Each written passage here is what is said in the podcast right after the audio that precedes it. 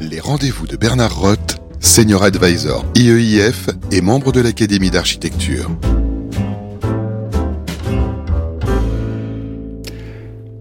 Bonjour à tous. Euh, nous allons essayer de ne pas nous noyer, mais en ce moment, dans les réseaux, il y a quand même pas mal de mouvements. Polémique euh, américaine et qui vient en Europe sur TikTok, interdiction de ChatGPT euh, à Sciences Po. Euh, bref, ça va barder comme comme on disait dans ma jeunesse pour les boomers. Euh, il faut essayer d'y comprendre quelque chose et c'est pas simple du tout. Euh, essayer d'introduire un peu de connaissances et de raison au milieu de sujets fondamentalement émotionnels. J'ai le plaisir de recevoir Dominique Boulier. Bonjour Dominique. Bonjour Bernard. Euh, Dominique Boulier est professeur des universités émérites, euh, sociologue à Sciences Po. Euh, il est chercheur au Centre d'études européennes et de politique comparée.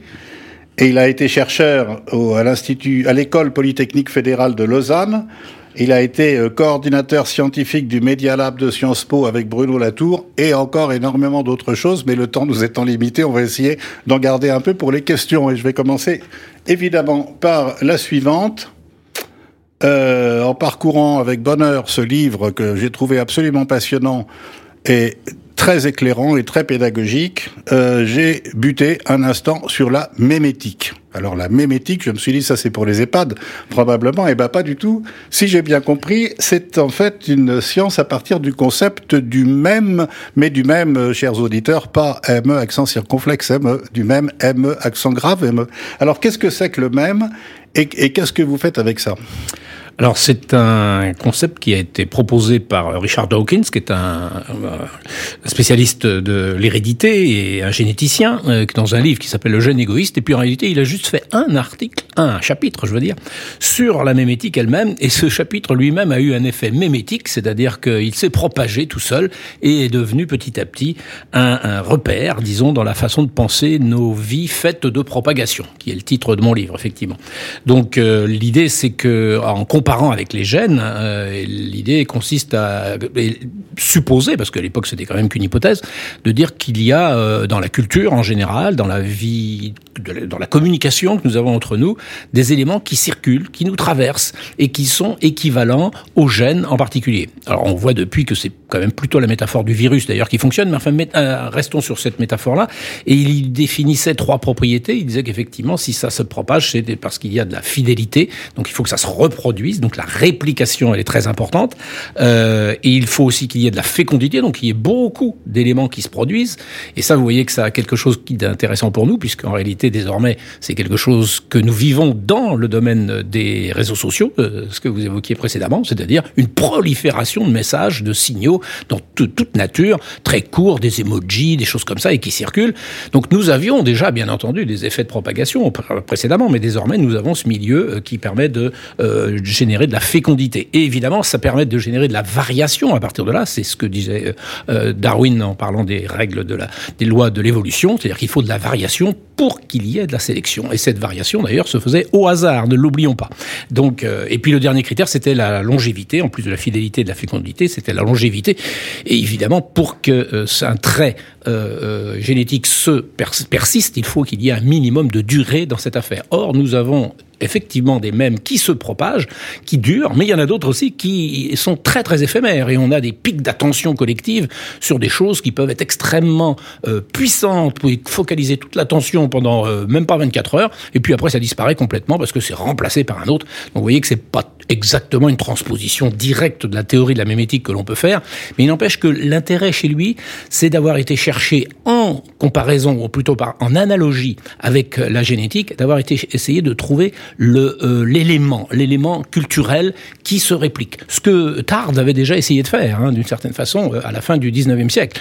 Et c'est vraiment dans cette lignée-là que je m'inscris, en essayant de trouver non pas une grammaire absolue et une, euh, une mécanique totale, mais au contraire d'essayer justement de faire l'inventaire de tous ces éléments qui se propagent et de comprendre les patterns, les propriétés, les profils de ces propagations pour en diagnostiquer un peu le monde dans lequel nous vivons, comme vous le disiez.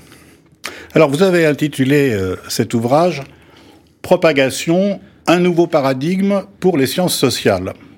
et vous vous intéressez entre autres propagation à la propagation des innovations que vous prenez comme un des exemples. Et alors à un moment vous dites et c'est ça nous interpelle. Pourquoi dites-vous que ce n'est pas l'invention technique de George Eastman qui constitue euh, l'innovation, l'instant Kodak? Alors, ce qui est intéressant quand on refait l'histoire de Kodak, et que d'ailleurs Calon et Latour ont repris dans des articles, c'est de euh, et de l'histoire d'Eastman. Donc, c'est de pas se focaliser sur l'inventeur, comme on fait souvent dans les innovations. Et on dit qu'il y a des grands héros hein, de l'innovation, euh, que ce soit à la Silicon Valley maintenant, mais à toutes les époques. Euh, mais de s'intéresser à la, au processus même de cette innovation-là. Et on remarque que Eastman, par exemple, n'a pas commencé par inventer l'appareil photo.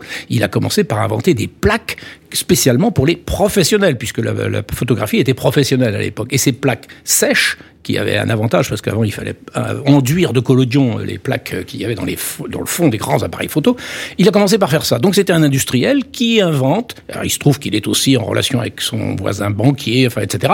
Donc il y a tout un tas de conditions du milieu aussi qui pour permettre ça. Donc déjà l'affaire se complexifie. On voit bien que ce n'est pas seulement la bonne idée de quelqu'un, etc. Mais il a fallu qu'il réinvente deux fois son procédé pour parvenir finalement à euh, déboucher sur cet appareil photo que, qui devient apparemment compact. Enfin, maintenant, on dirait, euh, comparé à ceux que l'on a, effectivement, il n'était pas compact, mais quand même, c'était un effort. Et surtout, ce qui a compté dans cette affaire, c'est qu'il n'a pas inventé une technologie, parce qu'il est allé emprunter beaucoup de brevets ou de même de systèmes qui n'avaient pas été déposés comme chez Werner Ke avant pour le, la boîte avec son, son comment, le, le, le film dans le fond de la boîte. Et puis, en réalité, ce qu'il a inventé, c'est carrément le photographe amateur. C'est ça qu'il a inventé. C'est-à-dire, c'est la technique est venue se mettre au service de cette vision, et ça, c'est puissant. Et là, c'est une leçon, je trouve, pour l'innovation en général. Ce qui se propage, c'est le fait qu'on a une vision d'un monde organisé autour de la possibilité pour des amateurs de devenir photographes. Parce que derrière, il va falloir trouver l'endroit où on va déposer ces films, par exemple, donc avoir tout un réseau commercial pour le développement qu'on a euh, vécu pendant euh, presque une centaine d'années. Donc, vous voyez, euh, oui, plus d'une centaine d'années même.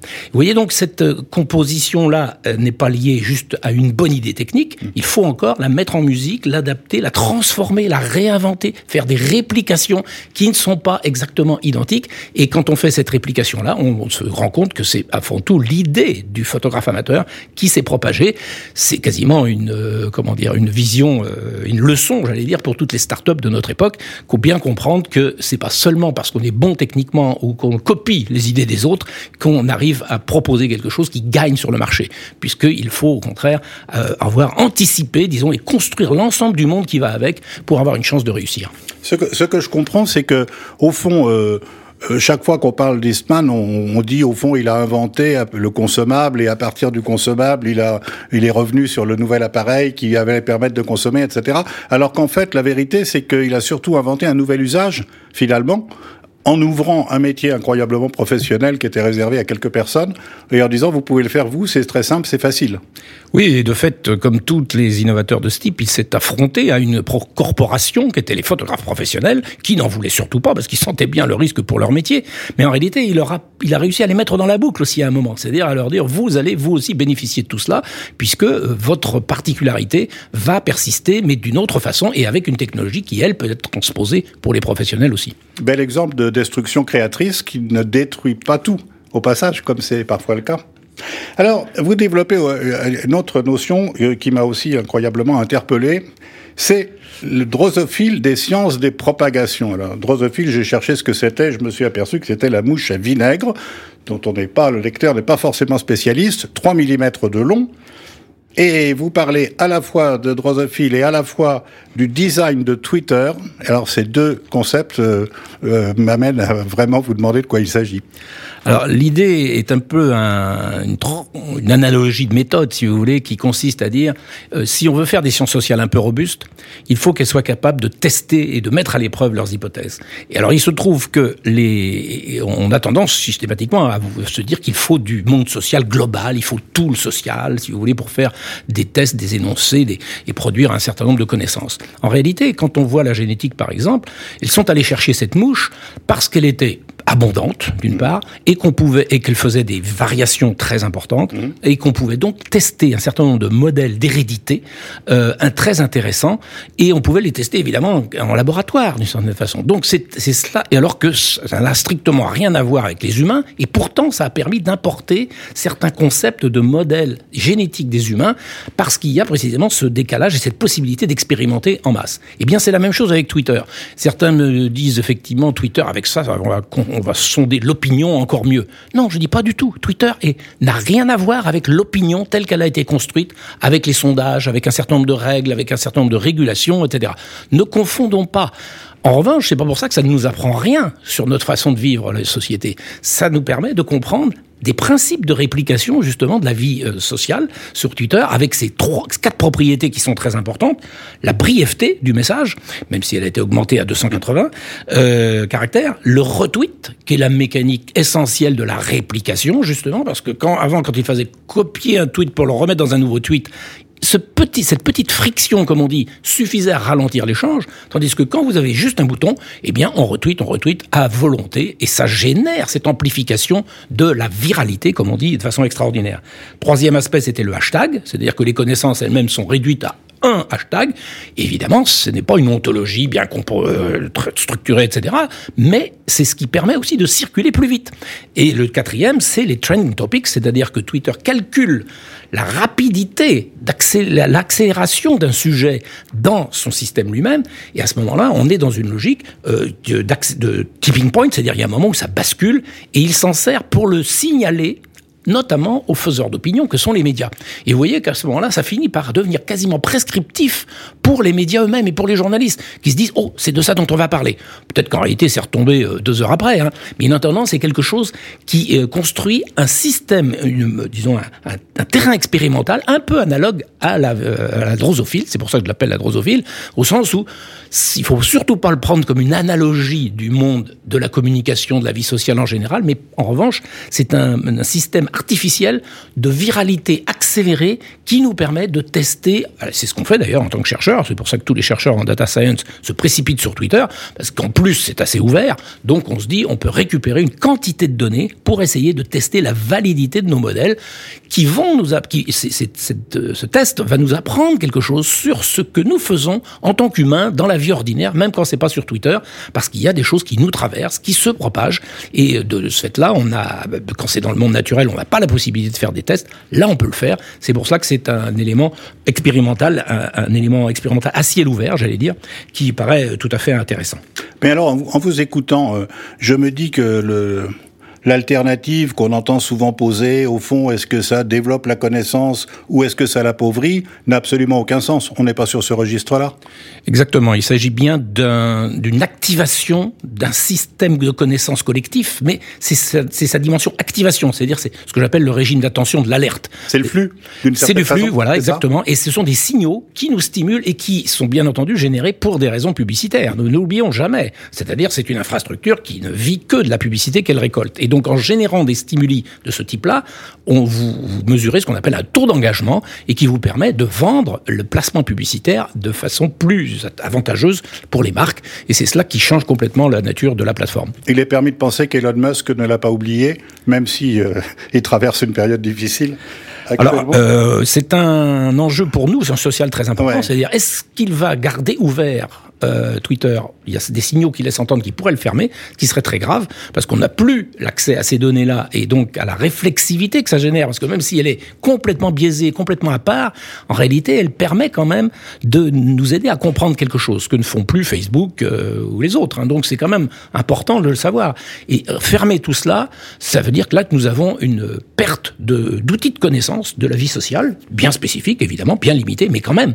Donc ça, c'est un enjeu. Et puis de l'autre côté, c'est quand même un effet euh, général sur l'espace public, c'est-à-dire que cette, euh, cette accélération généralisée que Twitter a amplifiée plus que les autres, parce qu'il attire un public particulier en plus, eh bien, le fait qu'on puisse le fermer, euh, ça peut engendrer des choses très importantes pour l'espace public, mais qui sont pas du tout débattues, qui sont dépendantes d'un seul homme, d'une seule décision d'un entrepreneur, aussi génie, génial soit-il. Merci beaucoup pour, euh, pour conclure cette première interview, puisque vous avez eu la gentillesse d'accepter une seconde euh, dans une quinzaine de jours. Euh, je voudrais vous citer une dernière fois, vous, vous écrivez à propos de ces propagations, ce sont aussi des particules fines.